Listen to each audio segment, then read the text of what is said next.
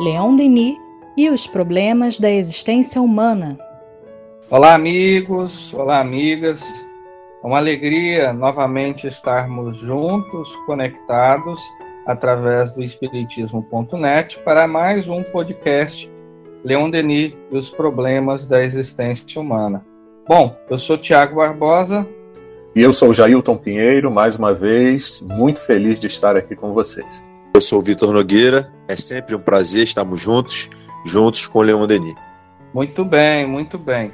Bom, e hoje a ideia é fazermos uma reflexão em torno de um texto de Denis muito bonito que fala sobre a dor. Eu imagino que será de proveito para todos nós. Afinal de contas, quem não sofre? Quem não sente dor? Não é mesmo? Bom, Denis diz assim Lá no Problema do Ser e do Destino, na sua terceira parte, que é intitulada As Potências da Alma, no capítulo 26. Vamos acompanhar. Quanto à humanidade, sua história não é senão um longo martiriológio. Através dos tempos, para além dos séculos, ecoa a triste cantilena dos sofrimentos humanos o lamento dos infelizes eleva-se com uma intensidade cortante, regular como uma onda. A dor segue todos os nossos passos, espreita-nos a cada curva do caminho e, diante desta esfinge que o fita com o seu estranho olhar, o homem se faz se faz a eterna pergunta: por que a dor? Será que ela é, no que ele diz respeito, uma punição, uma expiação, como alguns o dizem? Será a reparação do passado, o resgate de faltas cometidas? No fundo, a dor é apenas uma lei de equilíbrio e educação. Sem dúvida, os erros do passado recaem sobre nós com todo o seu peso e determinam as condições de nosso destino. Com frequência, o sofrimento é só o contragolpe das violações cometidas contra a ordem eterna, mas sendo legado de todos, deve ser considerado como uma necessidade de ordem geral, como um agente de desenvolvimento, uma condição do progresso. Todos os seres devem experimentá-lo, por sua vez. Sua ação é benfazeja para quem sabe compreendê-lo, porém, só podem compreendê-lo aqueles que sentiram seus efeitos poderosos. É principalmente a este que dirijo esta páginas, estas páginas. A todos os que sofrem, sofreram ou merecem sofrer. Nossa, é uma página que excita a nossa mente, porque afinal de contas a dor é um fenômeno que está presente na vida desde, desde sempre. No nascimento, através do parto doloroso, onde a primeira ação de todos nós é o choro, é o lamento, até o momento da morte, que não raras vezes é marcada também pela dor, pelo lamento, pelo choro. E como bem disse Denis, a dor é alguma coisa que permeia a humanidade. Não há ninguém que possa dizer eu nunca sofri. A dor, portanto, ela está presente nas nossas vidas. Seja a dor com caráter mais físico, como uma doença, ou até mesmo uma dor que é mais oculta, mas não menos dolorida, como uma dor moral, alguma coisa que nos abate. E a gente fica então se perguntando, assim como Denis aqui perguntou: seria a dor uma punição? Um resgate do passado, um fenômeno expiatório? Bom, aí a gente vamos considerar essas duas últimas questões. Se a dor é um fenômeno expiatório, se a dor é um resgate do passado, portanto. Bom, e aí a gente tem que recorrer à vida do Cristo. Porque, afinal de contas, o Cristo sofreu. Não é? No início da sua vida, a sua família foi perseguida. Nasceu ele num local rude e simples.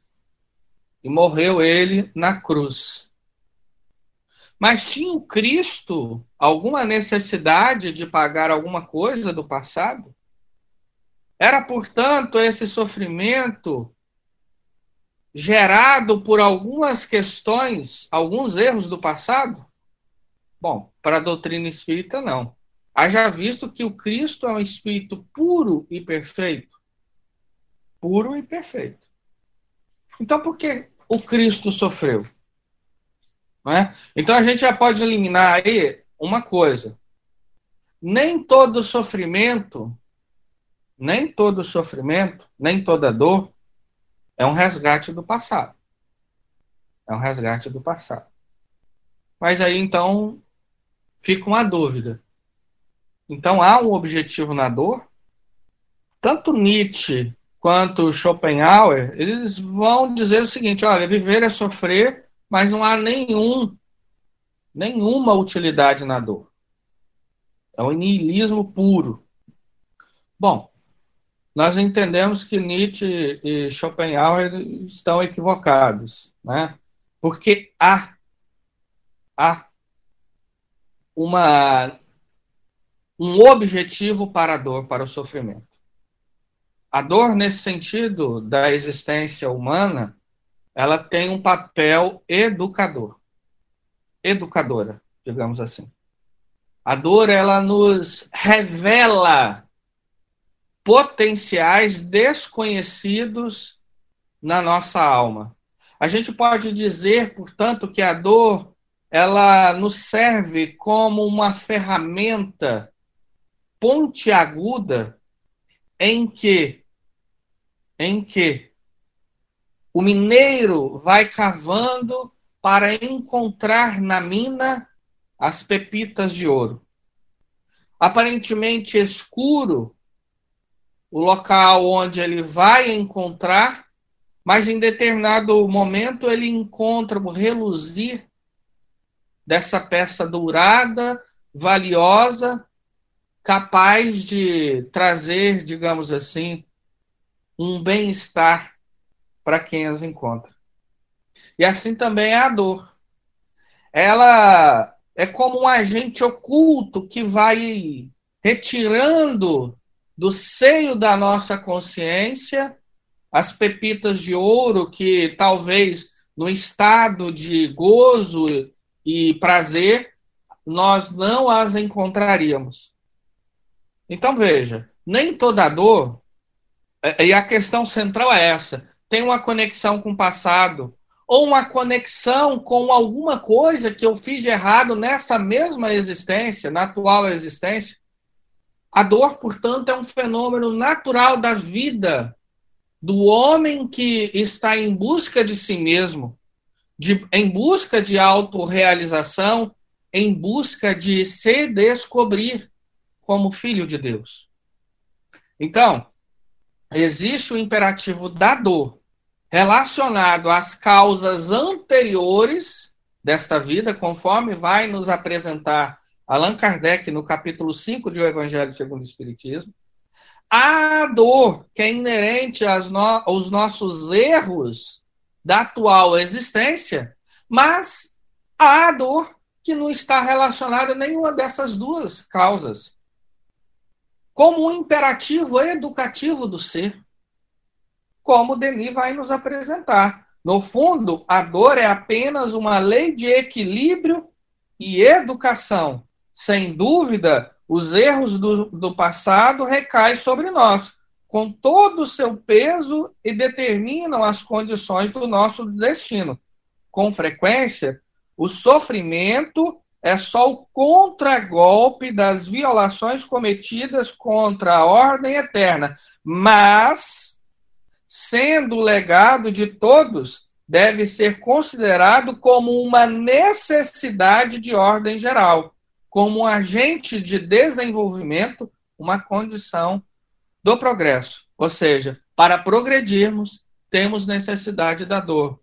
Não uma dor como sendo alguma coisa relacionada à culpa ou à punição de Deus. Não.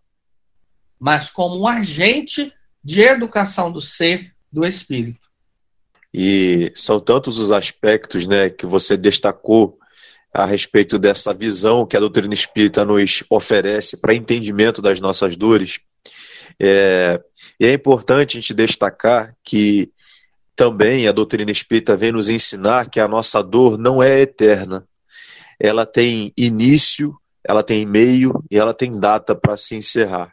Então, todo sofrimento que bate à nossa porta, independente da sua causa, se é, é oriundo de uma expiação ou de uma prova, ou qualquer que seja a sua, a sua origem, é, ele vem como um sinal é, educativo, como você falou, e nós precisamos aprender a ler essas letras que a dor nos oferece. Né? É, são sinais não objetivos é, que a lei de Deus oferece para nós quando é, estamos passando por um processo de dor. É, não é um processo agradável. Posso falar para vocês, todos, todos aqui vão concordar. Não é um processo agradável é, enfrentar uma doença. Não é um processo agradável enfrentar a morte de um ente querido, o desencarne. Não é um processo é, agradável construir um projeto, um plano para o seu futuro e ver esse projeto frustrado. Não é nada agradável, a gente vai de derramar sim lágrimas. E nós precisamos também respeitar a nossa dor e chorar quando é, sentimos, sentimos vontade de chorar. Nós não precisamos, a pretexto de dizer que né, é, a, a doutrina espírita explica a dor, e porque eu sou espírita, não devo sofrer, não devo, por exemplo, chorar e vivenciar o meu luto quando um ente querido desencarna. Não, é digno, é justo, é absolutamente necessário que a gente passe por esse processo. E Tão necessário quanto isso é a consciência de que esse processo ele vai ter um fim e que ao final dessa jornada, quando olharmos para trás, nós vamos entender que nós amadurecemos um aspecto do nosso ser imortal. Que nós entramos por aquele processo de uma forma e nós saímos de outra forma. Que aquele processo doloroso nos ensinou muitas coisas. Nos ensinou, por exemplo, a valorizar mínimas coisas da nossa saúde quando nós não a temos. Né? O fato de podermos respirar, caminhar, de podermos é, utilizar os recursos do nosso corpo físico em suas potencialidades e por isso devem ser preservados, utilizados com sabedoria. O fato de aproveitar a possibilidade de conviver com os nossos entes queridos enquanto eles estão aqui de não apenas nos arrependermos e chorarmos quando eles partirem, mas sim extrair deles o melhor que podemos extrair da convivência. Então, é, assim como na dor física, a medicina nos ensina de que a dor, embora não seja agradável, ela é um processo vital para a preservação da nossa saúde, porque você imagina, é, vou esquecer minha mão aqui na boca do fogão aceso. Se não houvesse a dor, eu ia perder minha mão. Porque a sensibilidade do tato né, e, e do sistema nervoso me sinaliza que algo está errado ali com os meus tecidos, que estão sob a chama. Ou melhor, sobre a chama. Então, assim como do ponto de vista físico a dor é extremamente importante, é, do ponto de vista espírita, tão importante quanto ela é. porque ela vai nos ajudar a entender quais são os desequilíbrios que existem na nossa alma que precisam ser reparados. É, e saiba, você que está nos ouvindo, é, se você está passando por um momento de dor, você pode e deve buscar ajuda. Nós temos aqui no, no, no site do Espiritismo.net o setor de atendimento fraterno. Se você é, sentir vontade de pedir ajuda através de atendimento fraterno online, acesse lá www.espiritismo.net e peça ajuda. Peça ajuda a quem você sente confiança, aos amigos, aos familiares, às boas leituras. Saiba, você não está sozinho. Muito interessante, meus amigos, porque boa parte do que eu pensei em falar, vocês já falaram, né? Então, é, por essas coincidências da vida, hoje eu estava relendo um trecho do livro A Gênese e eu me deparei com um comentário de Kardec que é muito, muito, mas muito ligado a essa fala de Leon Denis, né?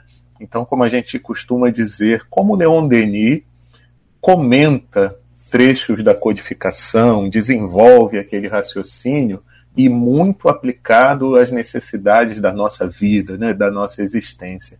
Então, lá no capítulo 11 da Gênese, que trata do princípio espiritual, tem uma série de itens onde Kardec vai falar da encarnação dos espíritos. E lá no item 26 ele começa assim: olha que interessante. Normalmente, a encarnação não é uma punição para o espírito conforme pensam alguns, mas uma condição inerente à inferioridade do espírito e um meio de ele progredir. Ou seja, a partir daqui, ele já vem falando que tudo isso que a gente vai enfrentar, enfrentar nas nossas vidas e que nos causam dores, né, dificuldades, são naturais, até por conta do mundo onde a gente vive. Então, tanto observando pelo ponto de vista material ou moral, né, como vocês dois mesmos comentaram, nós vamos enfrentar dificuldades que são naturais. Então, por exemplo, uma questão física também que é muito comum a gente observar e que nos causam dor são os problemas climáticos, as intempéries, né? Uma enchente, um temporal, enfim, coisas que fazem, que causam transtorno, mas que são ali colocadas também para que o ser humano desenvolva a sua inteligência. Então, essa questão que Kardec está dizendo aqui, né, são os meios de fazer com que o espírito progrida. Então, ele vendo aquela dificuldade, ele sabendo que ele pode ter problema, então, eu vou desenvolver através da minha inteligência uma forma de evitar que aquela situação que é natural, né, faz parte da natureza, a, a movimentação é, da, dos, dos, dos, dos fenômenos da natureza vão causar alguns problemas para mim, então eu vou correr atrás, eu vou, vou fazer construções que sejam resistentes, eu vou dar um jeito de não me colocar próximo aos locais que eu sei que já vão ter problemas dos fenômenos naturais, então você vai desenvolvendo a sua inteligência, né? E vai. É, porque é, é muito interessante, né, meus amigos? Vocês já pararam para pensar nisso? Se não houvesse esse tipo de problema, determinado desenvolvimento intelectual, determinadas coisas que nós hoje conquistamos, elas não existiriam eu uma vez li uma reportagem até que me surpreendeu, é que, se eu não me engano, era em Lima, no Peru, né? É, parece que lá e nas redondezas, nas imediações, né, nas cidades próximas, é muito difícil ter é, a ocorrência de chuvas, né? São em períodos muito raros. Então, por exemplo, ninguém lá pensa em fazer, por exemplo, a impermeabilização de uma laje. Então essa técnica lá não é muito desenvolvida. Mas a gente que é sujeito a, a muita chuva, a gente teve que pensar nisso. Da mesma forma, aqui a gente não pensa em uma construção muito reforçada para resistir a terremotos. Mas em outros países, em outros lugares, se pensa e se executa e se desenvolveu a inteligência nesse sentido, né? Então é muito interessante a gente pensar nisso, né? Só pegar um gancho rapidinho em cima do que você falou. Eu assisti um documentário agora sobre o Japão e um dos entrevistados foi um arquiteto japonês premiadíssimo. E a repórter perguntou para ele o seguinte: como é ser arquiteto num país tão instável como o Japão? E a resposta dele é, ficou gravada na minha memória. Ele disse assim: a gente só a gente não aprende, não evolui quando tudo está bem na nossa vida. A gente só se desenvolve quando ocorre adversidade. Com a arquitetura, aqui no Japão, eu aprendi isso. Foram nos momentos mais difíceis de terremotos e de tsunamis que a ciência da arquitetura se desenvolveu para buscar alternativas, conforto, que hoje nós conseguimos utilizar. Então é graças a isso, graças a essa dor, essa adversidade que ele dizia, que ele, dizia né, que ele citou, que é, o progresso nessa área aconteceu. Eu achei interessantíssimo e vai, vai ao encontro disso que você está falando aí. Né? Verdade. E do ponto de vista moral, a mesma coisa, né? Então, certas dores surgem para provocar em nós alguma coisa, né? Para a gente ver o que, o que que isso aqui está querendo me dizer, né? É, será que eu preciso me modificar em alguma coisa? Será que se essa dor não viesse, o meu comportamento, o meu relacionamento com as outras pessoas continuaria sendo o mesmo e eu não me desenvolveria espiritualmente, moralmente falando, né? E, e, e, na continuidade desse item, Kardec prossegue até dizendo isso: que à medida que progride moralmente, o espírito se desmaterializa, isto é, depura-se, com o subtrair-se à influência da matéria. Sua vida se espiritualiza, suas faculdades e percepções se ampliam, sua felicidade se torna proporcional ao progresso realizado. Então vejam, aí as necessidades de, de evolução vão ser outras. E essas dores iniciais, essas, esses obstáculos iniciais, já terão sido superados e não serão mais necessários. A gente vai necessitar de outras coisas. Mas aí Kardec fala uma coisa interessante que eu vou fechar aqui meu comentário. Né? Ele diz assim: entretanto, como atua em virtude do seu livre-arbítrio, pode ele, por negligência ou má vontade, retardar o seu avanço. Prolonga, conseguintemente, a duração de suas encarnações materiais que então se lhe torna uma punição, pois que por falta sua ele permanece nas categorias inferiores, obrigado a recomeçar a mesma tarefa. Depende, pois, do espírito abreviar, pelo trabalho de depuração executado sobre si mesmo, a extensão do período das encarnações. E é bem assim, porque, por exemplo, se uma intempérie material chega até mim e eu não cuido, tendo inteligência, de desenvolver meios de evitar e eu sofro por conta disso, aí eu estou não estou sabendo aproveitar a dor, né? Eu estou prolongando a dor por uma inércia da minha parte. Então nós percebemos que a dor é o rasgar do solo para que a semente seja lançada e para que depois ela se transforme numa árvore, numa árvore forte, frondosa, com frutos, né? A gente percebe, portanto, que ah, dentro dessa concepção da dor em Leon Denis, a dor ela tem duas origens, né? Uma que é naturalista, ou seja, é inerente à própria existência humana, né? Ou seja, é uma ação da lei para que o espírito cresça e progrida, e outra é uma reação da lei, ou seja, quando as criaturas, é, os filhos de Deus, portanto, todos nós, os espíritos, é, acabam cometendo algum erro diante, diante da sua própria consciência, né? E aí há nessa, a necessidade da reparação, né? Mas o que a gente percebe que o essencial, né, do que o Vitor e do que o Jajá comentou para nós, é que é importante que, diante da dor, a gente pense medite o que a dor quer nos dizer. Né? É, é sempre muito útil que a gente medite sobre isso, porque senão é, a gente passa pela dor, às vezes anestesiado diante dela, a gente há um processo, digamos assim, de negação da dor. Não, não estou sofrendo. Né? A gente nem se permite passar por isso. Um luto, por exemplo, alguém que morreu, uma pessoa muito querida, a gente se nega, não. Às vezes a gente viu o enterro, sabe disso, né? Enfim, mas a gente não quer passar pela experiência da perda da pessoa.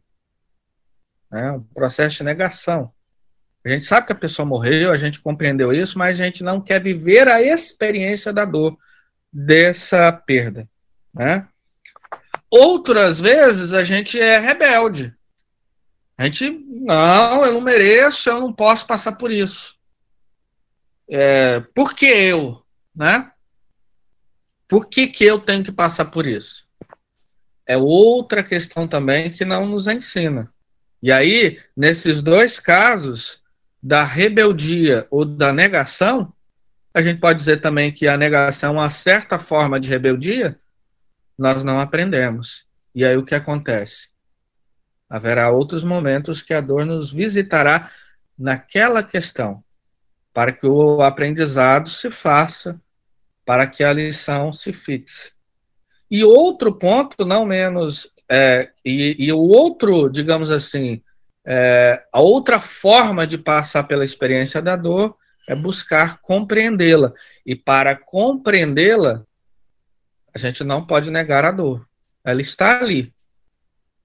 Eu estou sofrendo, eu choro, né? Os dias se parecem um pouco cinza, mas é preciso entender nesse momento o que a dor quer dizer para mim. O que ela vem me revelar. Né? É nesse sentido. Porque aí, depois disso, depois desse momento, com certeza a gente vai entender a lição, aquilo que ela quer nos dizer. Então, não raras vezes, grandes almas, após passarem por momentos assim, de dor e sofrimento, vai se entender o seguinte: bom, é, agora eu compreendi aquilo que Deus queria me dizer. E a gente percebe então a dor como uma educadora, uma professora. Então é isso, meus amigos, minhas amigas. Que Denis continue nos inspirando a reflexão, para os problemas da nossa existência e fechamos assim mais um Leon Denis e os problemas da existência humana. Uma ótima semana e muita paz a todos. Até breve.